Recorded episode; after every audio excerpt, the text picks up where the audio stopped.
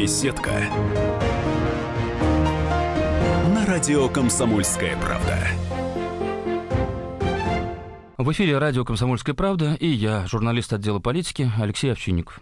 Одним из самых ярких эпизодов большой пресс-конференции Владимира Путина стало эмоциональное выступление директора рыбокомбината из Мурманска, который признался, что попал к президенту обманным путем, э, зарегистрировавшись как журналист, и высказался на тему рыбной отрасли. Давайте еще раз послушаем его обращение. Владимир Владимирович, добрый день. Э, издательство «Потребитель», э, Михаил Зуб. У нас возникла система противоречий. То есть относительно Госсовета появляется 349 федеральный закон, который на 75% делает обрезание вашей идеологии. Вы и шли от блока реализации, блоку переработки к блоку добычи, к единому целому. Вы и шли от человека, от субъекта потребления. Что делает на сегодня 349 закон? Он говорит, ребята, 20% инвестиционной квоты разделите на 4 доли. 75% отдайте блоку добычи, а 25% блоку переработки. Второе. Вот вопрос Китая.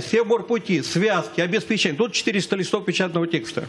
Лично вам это дарю. Можете потом выкинуть или по диагонали прочитать. Но я хочу, чтобы это все развивалось. Мы хотим соединить Севморпуть. Мы хотим соединить Дальний Восток. Мы знаем, что делать. Мы ходим по кругу. Я вас обманул, я не журналист никакой, я вот случайный журналист. Я председатель совета директоров Мурманского рыбокомбината. Это Мы плохо. фактически... Это плохо. Плохо, согласен. Согласен, согласен. Плохо. Потому что мы три с половиной года землю жуем зубами. Мы рвемся для того, чтобы выжить. И мы знаем, как выжить, мы знаем, как повернуть дальневосточную рыбу. Что рыба по 52 рубля с Дальнего Востока будет по 80 рублей продаваться, а не по 300. Мы даже довели у нас 300 рублей рыба стоит. Мы должны продавать рыбу так же, как курицу. Что у нас Артемьев говорил? Артемьев говорил, треска стоила 60 копеек, а курица 2 рубля. Сейчас курица стоит 100 рублей, а треска 300 рублей. Чем мы издеваемся над людьми? Делайте со мной что хотите. Да, я сюда пришел незаконно. Сделался журналистом прочее. Передайте, пожалуйста. Вот спасибо, что признали. А, итак, сегодня в студии радио «Комсомольская правда» тот самый человек, глава Совета директоров Мурманский рыбокомбинат Михаил Зуб. Здравствуйте, Михаил. Э, здравствуйте, Алексей. А, давайте вот с этого момента начнем. Вот как вам удалось проникнуть на пресс-конференцию? Многих восхитил вас поступок. Я, в принципе, на прошлой пресс-конференции был как журналист реальный, устроившийся на работу издательства «Потребитель.ру». Угу. Это было 2016 года. Когда была объявлена аккредитация журналистов, я для себя решил такую вещь, то есть помолился Богу, обратился к Нему и говорю, Господи, если э, нам очень сложно, у нас на сегодня тяжелейшая ситуация в рыбохозяйственном комплексе, все мои письма оказываются безрезультатны, все обращения имеют нулевой результат.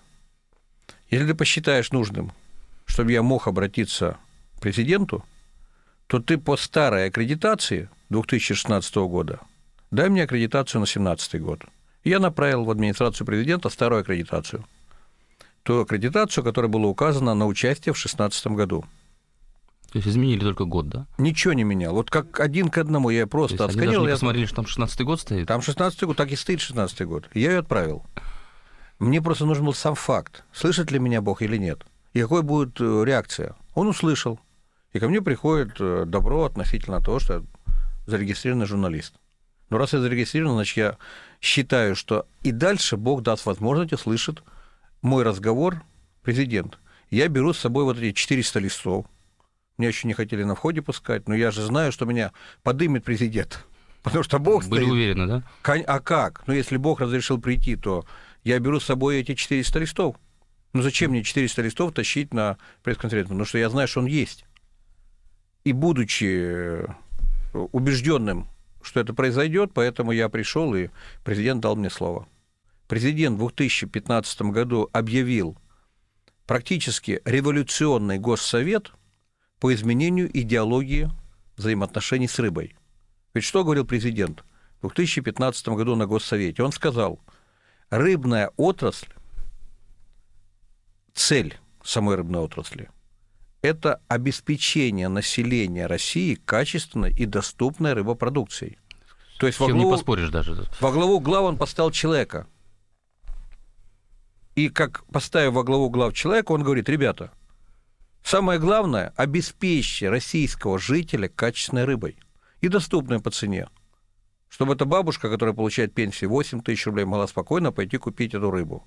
Что человек, который получает небольшие деньги, что мог спокойно питаться, получать белки. То есть он это заявил, а дальше в режиме исполнения начала происходить неправильная политика исполнения его слов. А кто неправильно исполняет? Вот смотрите, Это он- непосредственно он- рыбак в море. А, нет, нет. Мгм. И он говорит, для решения этого вопроса мы забираем 20% квоты, потому что самое ценное в рыбной отрасли – это сама квота На вылов. на вылов. В квоте находится рента. Мгм. То есть себестоимость рыбы условно там 10% от цены реализации. Основная масса от 90 до 70% составляет рента. Но чтобы понимать, что такое рента, например, треска. Северная треска, ее всего в мире 1 миллион тонн. Ее осваивают Норвегия и Россия в Мурманске. Я говорю сейчас о северной треске Мгм. а у нее потребность порядка 6 миллионов тонн. То есть люди, которые живут в Америке, э, в Англии, Франции, Германии, хотят кушать треску. Почему? Потому что треска – это йод, это фосфор, и это э, позиция, которая очищает наши органы. Это на 10 порядков качественнее продукция, которая, чем любой белок животного происхождения. И поэтому наша треска уходит на экспорт. Хотя ее себестоимость, ну, условно говоря, треска имеет среднюю себестоимость не выше 50 рублей. Почему она, почему она уходит на экспорт? А Там выгоднее сдавать туда, что ли, получается? Но на сегодня там есть спрос. То есть Ну, у она нас прод- тоже есть спрос, мы тоже хотим Э, треску. мы не можем обеспечить ту ценовую политику, которую обеспечивают за границей. Они обеспечивают дороже. 3,5 доллара за килограмм. А у нас почем готов? Но если даже у нас э, положить за 3,5 доллара условно, ну, 200-250 рублей, то человек, когда придет в магазин, зачем ему покупать за 250 рублей рыбу, когда он купит курицу там за 100 рублей? Мгм. То есть нормальный работяга, он не имеет денег, он не понимает, что такое рыба, он не понимает, что это фосфор, йод и так далее. Ну, вот эта фраза ваша очень так... об- И Одна из самых сейчас, обсуждаемых, да. наверное, что... И самое главное, президент это понимает. Президент говорит, ребята, ну давайте кормить наших людей. И он просит всех. Он мягко просит, в 15 году говорит, ну давайте сделаем так. А дальше начинает вступать в разработку Минсельхоз, Минэкономразвития, э, Минпромторг и так далее. Росрыболовство, Депрепхоз. Ну, целая цепочка. То да, есть такая. целая цепочка, и, естественно, правительство подписывает постановление. То есть сначала федеральный закон формируется, потом постановление. И в федеральном законе просто начинают рубить идеологию президента. То есть говорят, что из вот этих 20% квоты 75% отдайте на строительство судов. Мы говорим, ребята, как это 75% отдать на строительство судов, когда эта же рыба, добываемая на этих судах, уходит за границу? У них ведь осталось 80% квоты. Но почему вы не сделаете такую же идеологию, как в Норвегии? В Норвегии, Какая там? Вот объясняю, там идеология, кстати, идеология, которую мы воплотили на Мурманском рыбокомбинате, и которую мы единственные в России материализовали. Идеология – это суда с РСВ-танками, А с чем? Вот. РСВ, РСВ.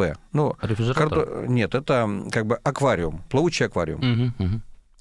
Вот эти плавучие аквариумы могут работать только специализированными фабриками, на которые они качают рыбу насосами. А фабрика перерабатывает живую рыбу. Какой плюс для государства? Во-первых, живой рыбой ты не погонишь ее там какому-то ночному голландцу. То есть зачем ее куда-то, как ты ее продашь, если она испортится? У нее срок хранения там двое суток, все. Мгм.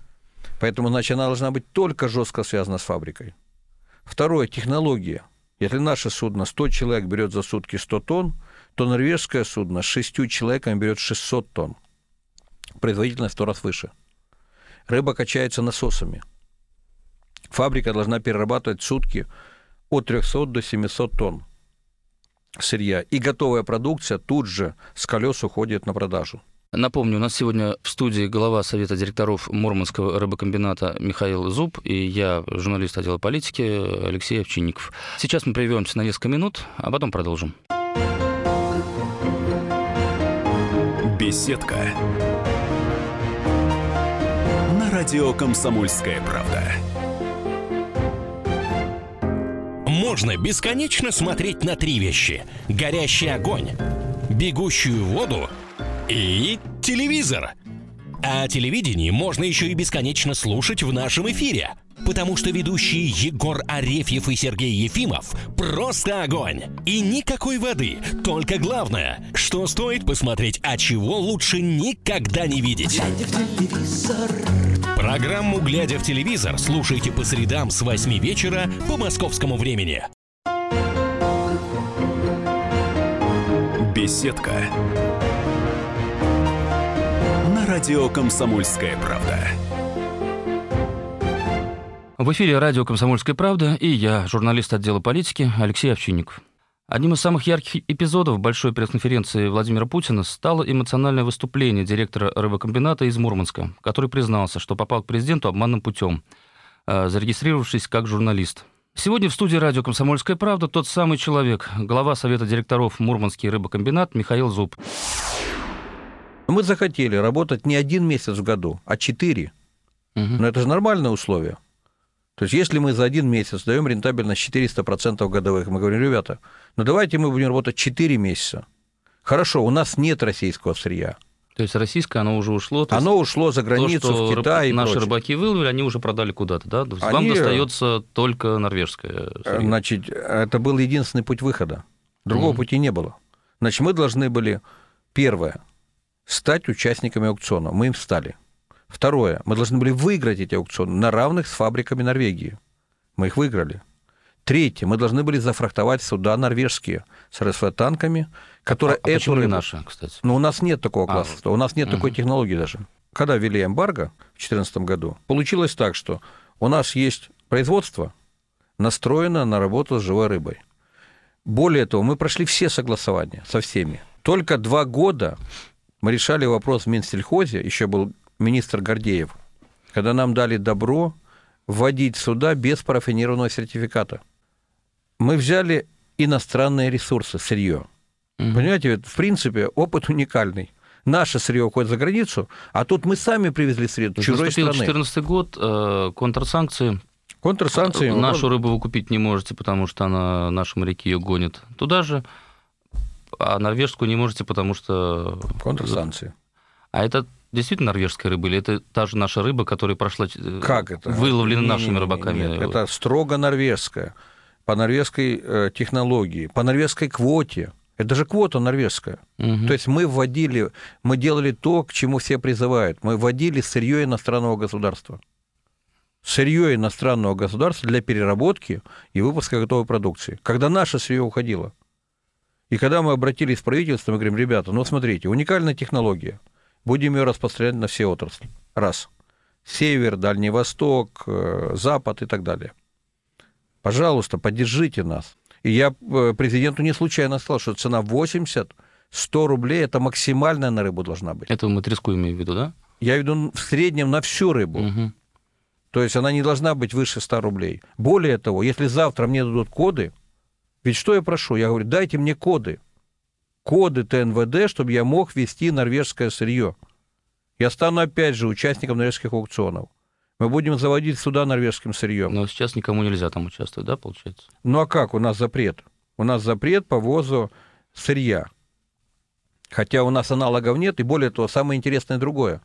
В 2015 году Минэкономразвития, когда детально изучило все, детально изучили, нашли, что аналогов нет, что предприятие гибнет, от Минсельхоза должно прийти письмо правительства и должно готовиться постановление, потому что на самом деле у вас нет аналогов.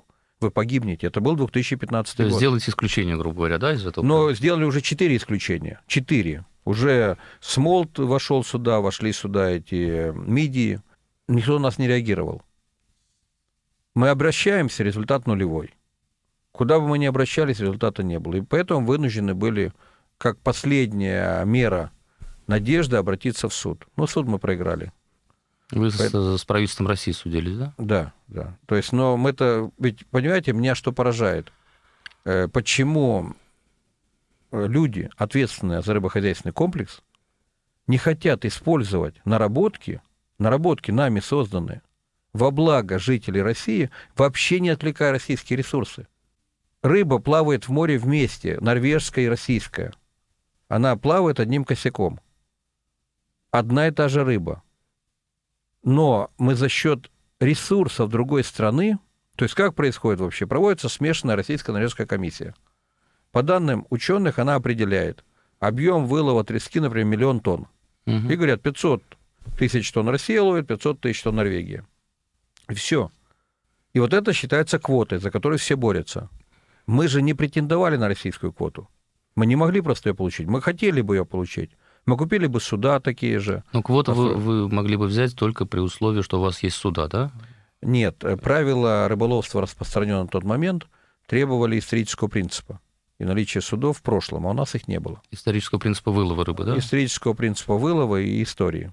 А мы переработчик, Мгм. Ну, мы не добытчик, мы то есть, соответственно, квота идет мимо вас. И квота идет мимо нас. А как мы можем взять судно, если у нас нет квоты? Поэтому мы для себя, Замкнутый круг такой да, получается. и для себя мы сказали, мы не будем ни с кем воевать.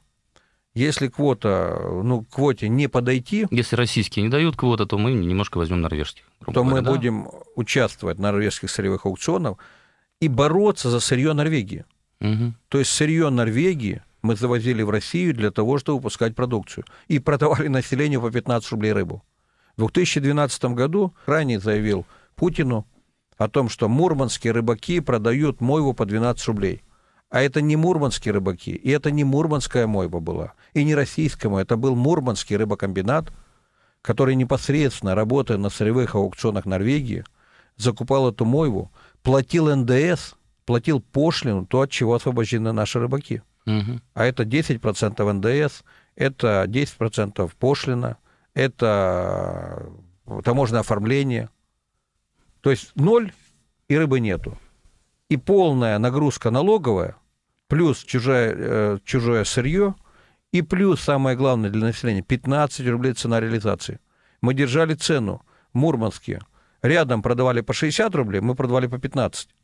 Мы И сказали, было что- выгодно, да? То есть уже не, не в ущерб себе по 15 продавали. Конечно, конечно. То есть мы встретили 48 торговыми структурами. Мы сказали, ребята, вот мы устанавливаем такие цены. Идет жесткая установка цен.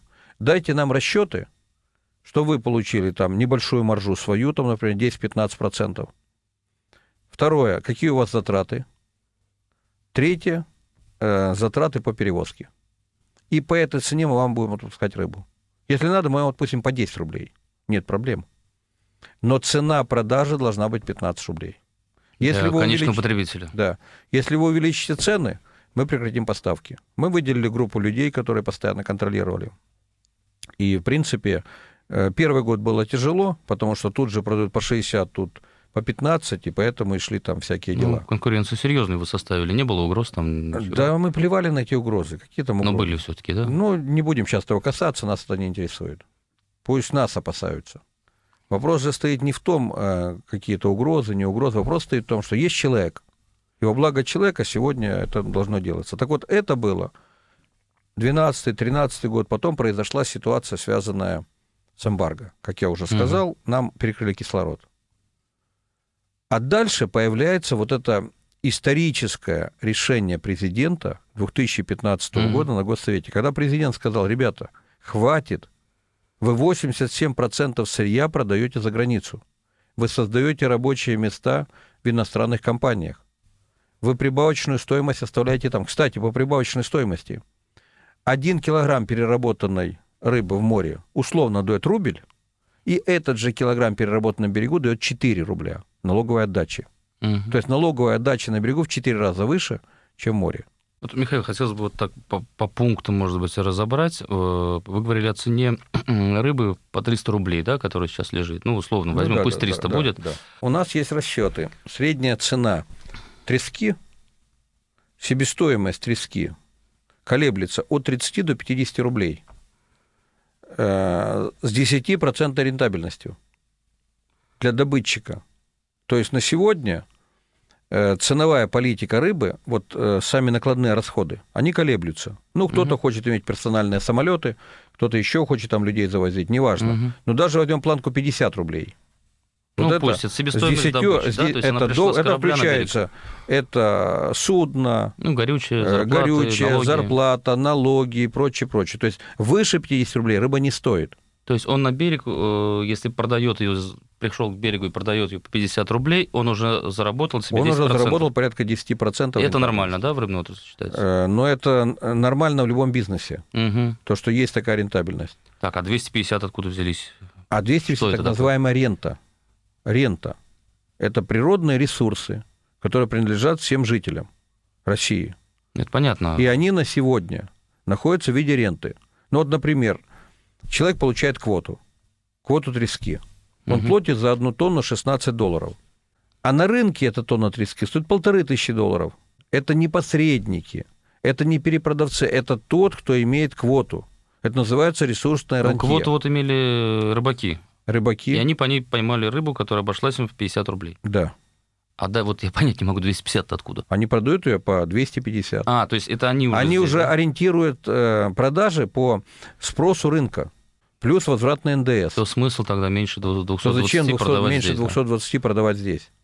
Они, естественно, будут продавать на экспорт. И поэтому сырье уходит на экспорт. Напомню, у нас сегодня в студии глава Совета директоров Мурманского рыбокомбината Михаил Зуб и я, журналист отдела политики Алексей Овчинников. Сейчас мы прервемся на несколько минут, а потом продолжим.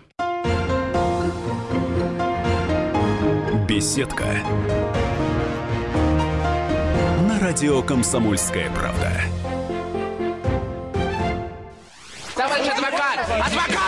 Спокойно, спокойно. Народного адвоката Леонида Альшанского хватит на всех. Юридические консультации в прямом эфире. Слушайте и звоните по субботам с 16 часов по московскому времени. Беседка. На радио «Комсомольская правда». В эфире радио «Комсомольская правда» и я, журналист отдела политики Алексей Овчинников. Одним из самых ярких эпизодов большой пресс-конференции Владимира Путина стало эмоциональное выступление директора рыбокомбината из Мурманска, который признался, что попал к президенту обманным путем, э, зарегистрировавшись как журналист. Сегодня в студии радио «Комсомольская правда» тот самый человек, глава Совета директоров Мурманский рыбокомбинат Михаил Зуб. Почему добытчики кинули строить фабрики?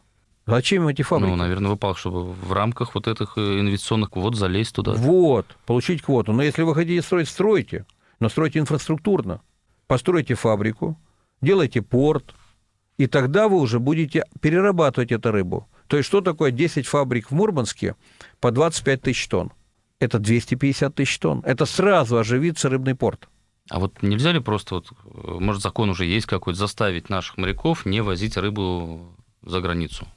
Э, Дать значит, по башке там, э, чем-то пригрозить, я не Но знаю, какие-то я меры. думаю, вот вы очень правильный вопрос задали. Это на самом деле должно решать... Или они вас- будут тут же говорить, что нам это не рентабельно, да, вот мы в 50 Да, себестоимость, мы значит, будем по 250, Вот потому что что я рынок сделал? типа вот того. завтра мне бы сказали, я бы сделал бы единственную вещь. Первое. Поднял бы стоимость платы за биоресурсы те, кто занимается экспортом сырья. А это доказано у них там в документах, или они все это перегружают в море где-то? Не, ну все законно. Мы говорим о законных операциях. Мгм. То есть плата за биоресурсы сегодня, условно, 16 долларов за одну тонну, тонну. квоты. Мгм. Хорошо. Если ты занимаешься экспортом, нет проблем. Имеешь сверхприбыль. Мы не говорим о его прибыли, пусть что хочет имеет. Но только ты имей в виду, что если ты будешь экспортировать сырье, то уплатишь не 16 долларов государству, а 800. А то, если что ты не кормишь страну, а грубо если говоря, ты- а свою, если то ты изволь заплатить, да. да? Если ты поставляешь на берег, плати 15 долларов. То есть и тогда начинается нормальное рыночное отношение. То есть ты поставил на берег, ты уплатил 15 долларов, у тебя создали стимул поставлять на внутренний рынок. Ты поставил за границу, уплати 800 долларов. А дальше ты бизнесмен, это рыночное отношение. Почему это не вводят? Почему не вводят такую? Я уже не говорю о таможенной пошлине и прочее. То есть разорвана цепочка э, рыболовства и переработка, да, вот ее как бы... получается- Разорвана цепочка добыча, переработка, реализация как одно целое. И президент об этом говорит. Каждый сам по себе, что хочу, он говорит, врачу. и он что, ведь э, на самом деле Путин огромный умница. Он увидел целостность. Го- суть Госсовета – целостность. Он озвучил идеологию, идущую от человека. Вот это мы должны понять. Это самое главное, самое зерно его. А дальше вся вот эта публика, э, Депрыбхоз, Росрыбхоз, Минсельхоз и так далее, должна это все выстроить. То есть реализовать его мысль, и все. А когда они делают диаметрально противоположно, и когда, извините, у нас было, э, что происходит по потреблению, тоже это вообще это отдельный анекдот. То есть потребление по 2015 году по нашим расчетам составляет 10,5 килограмм на душу на одного человека. Вот. Почему Росстат, да. Это много, мало? Но по медицинской норме должно быть порядка 17 килограмм. То есть мы в два раза уменьшаем норму. Это нехватка йода, нехватка фосфора, Мгм. либо заболевания. Так давайте, ребята, истинную картину покажем. А сколько рыбы потребляет человек? Зачем вы вешаете лапшу на уши главе государства? Почему вы говорите 22 килограмма в 2015 году? Не было 22 килограмм. То есть мы больше стали отправлять рыбы за рубеж, в то же время оттуда перестало поступать, скажем так, да? Ну да. То есть потребление сократилось Но у еще нас менее. потребление с 14 сократилось, то есть импорт у нас сократился.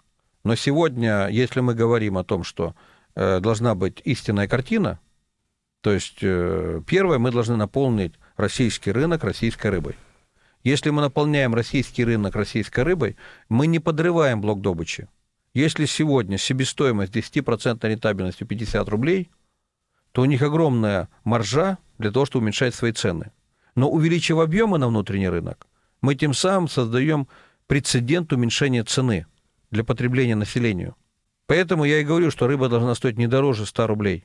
Искусственно можно создать поток рыбы без каких-либо давлений на бизнес. Хочешь работать, нет проблем. Рынок тебе внутренне открыт. Вези на внутренний рынок, обеспечивая переработку, выпуская продукцию. Это все равно заработаешь здесь. Спокойно Конечно, отвечу. конечно. Тогда, тогда добытчик, следуя идеологии Путина, он начинает входить в береговую инфраструктуру. А зачем ему деньги отдавать береговой инфраструктуре? И он начинает развиваться. Он понимает, я хочу получить квоту, нет проблем, по 633 постановлению. Но тогда ты строй инфраструктуру.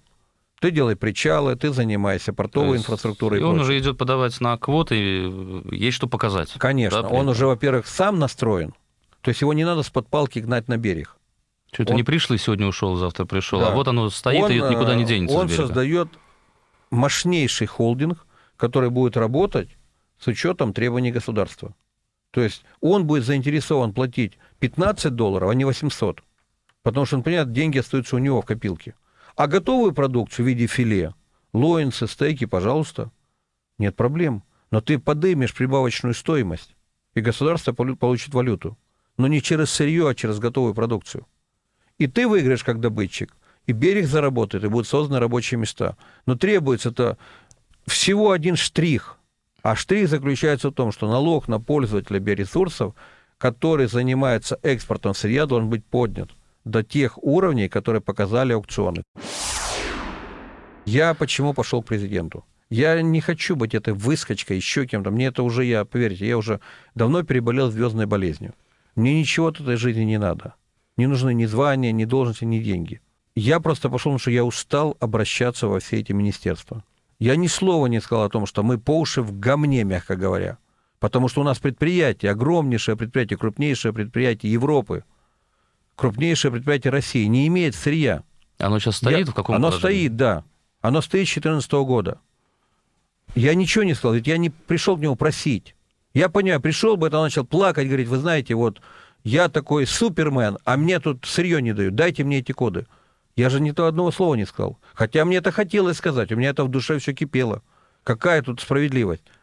Если бы я сейчас начал поворачивать одеяло на 2014 год и доказывать, что виноват, не виноват, мы прошли за эти три с половиной года порядка 30 комплексных проверок, мы прошли порядка 30 судов, мы прошли порядка четырех рейдерских захватов. Даже нас- так? Даже так. То есть у нас всякие манипуляциями, но мы выжили. Но если мы выжили, и мы вышли на получение инвестиционной квоты, мы говорим, хорошо, ребята, не хотите на резкую технологию? Не надо. Не хотите живорыбные суда? Не надо. Не хотите, чтобы мы за счет страны чужой, чужой страны получали дешевое сырье, которое мы будем давать населению? Не надо. Но мы говорим, ну дайте берегу квоту работать. Нормально, вот с учетом вашего принятого. И берег сам уже сделает для себя. Значит, есть сегодня Дальний Восток, есть сегодня Мурманск. Расстояние от Камчатки до Мурманска 4,9 тысячи миль. Расстояние от Камчатки до Китая 4,1 тысячи миль.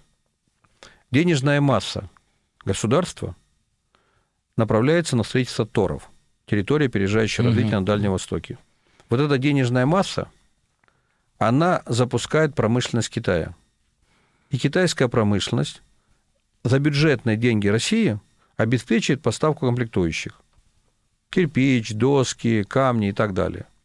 Мы говорим, а зачем эта денежная масса России работает на развитие экономики Китая? Почему эта денежная масса не может работать на развитие экономики центральных федеральных округов? 18 регионов. Все у нас есть. А что для этого надо? Элементарное. Запустить логистику Севморпути. Все. И мы говорим, мы готовы запустить эту логистику. У нас все к этому есть. У нас сейчас есть э, атомный легтеровоз Севморпуть. У нас есть точки прихода. Петропавловск-Камчатский морской торговый порт, Мурманск. У нас есть на сегодня небольшое расстояние от Центрального федерального округа. С Дальнего Востока погоним рыбу, назад погоним комплектующие. Затрат С Дальнего практи- Востока через Севморпуть, это через Мурманск. Камчатка. Камчатка, Мурманск. На постоянной основе легтеровоз Севморпуть. А с Мурманска здесь уже поближе, да? А с Мурманска 2000 километров. Это уже рядом. И все. И мы решаем проблему э, дешевой рыбы. Ведь мы можем ответить на требования Кожемяки. Кожемяк – это губернатор Сахалина. Мгм. Он на госсовете сказал, средняя цена рыбы 52 рубля. Это не я сказал, это сказал губернатор Сахалинской области. И эта же рыба продается в Москве 176 рублей. И причина, как все называют, большое количество посредников и отсутствие логистики. Мы решаем вопрос логистики. Мы говорим, надо убрать посредников, давайте создадим рыбный хаб на базе Мурманска, который будет обеспечить Центральный федеральный округ дешевой рыбой. А логистику даст легтеровоз Севморпуть. То есть если мы в среднем за 52 рубля, по словам Кожемяки, купили рыбу, транспортные расходы по перевозке у нас составят в пределах 10 рублей до Мурманска, а от Мурманска до Москвы эта цена составит порядка 4 рублей. 14 плюс 52, 64. Даже если мы дадим 20% сетям, это еще плюс 12 рублей. То есть мы выходим на 74 рубля килограмм рыбы. И все, и проблем нету. Но для этого надо всю цепочку выстроить. И дальше начала работать линия. Туда пошло груз рыбы, назад пошли комплектующие для торов. Вопросов-то нет никаких. А дальше уже связать... У нас же есть фонд развития Дальнего Востока, есть Миндаль Восток развития, тоже галушку. Чтобы денежная масса дальневосточная и шла через ЦФО, через Центральный федеральный округ по запуску производства. И тогда комплектующие для торов пойдут не с Китая, а пойдут с Центрального федерального округа. Вот о чем мы говорим. У нас на сегодня в нашем проекте, который мы дали, конечно, мы уделяем внимание именно вот этому То заводу под Жители Инвестпорт. ЦФО делают им э, запчасти, те же детали, взамен Конечно. получают дешевую рыбу, скажем так. Вот, да, если уж Конечно, совсем конечно. угрубить. Да, мы создаем мощную кооперацию. Во-первых, мы запускаем производство. Запускаем все в морпуть. Он дает, дает огромнейшую экономию. Идет таяние льдов. То есть фактически легтеровоз Севморпуть может сам идти уже. Ну, круглогодично. Круглогодично. То есть лед уже почти там на метр растаял. У нас практически ситуация Севморпути лежит. Это уникальная составляющая, которую нужно запускать. Почему мы ее не запускаем? Что для этого надо? Я был, кстати, на одной из встреч, э, какой-то проводила там, ну, не правительство, но, короче, структура правительственная. И там обсуждали вопрос Арктики. Там было 6 или 7 докладов. Значит, я, естественно, по каждому докладу вопил. Выходил, брал слово, там говорил. В конечном итоге меня уже больше никуда не пускают. Потому что доклады не соответствуют. То есть, ну как можно говорить о глупости? Надо, если ты говоришь, так ты делай. Или ты не говори ничего. То есть вот где я не появлюсь, после этого меня уже не пускают. В Госдуме начал говорить, не пускают. В этим начал говорить, не пускают. Ну что это за Ну, беспредел какой-то? То есть если мы делаем дело, значит надо делать или не делать. А просто так вот болтовней заниматься не хочу. Э, Спасибо, Михаил. Э, Напоминаю, в эфире студии «Комсомольская правда» был глава Совета директоров Мурманского рыбокомбината Михаил Зуб. Беседка. На радио «Комсомольская правда». Каждый вторник с 10 утра по московскому времени в программе «Главное вовремя» садово-огородные советы в прямом эфире. про все, что зеленое, скажем так. Хочу, чтобы радиослушатели задавали свои вопросы. Большой эксперт. Самая удачная находка для всех работников мотыги и лопаты. Тетя Таня Кудряшова. И дети меня зовут мать всего зеленого. Вот такая петрушка на радио «Комсомольская правда». Слушайте и звоните по вторникам с 10 утра по московскому времени.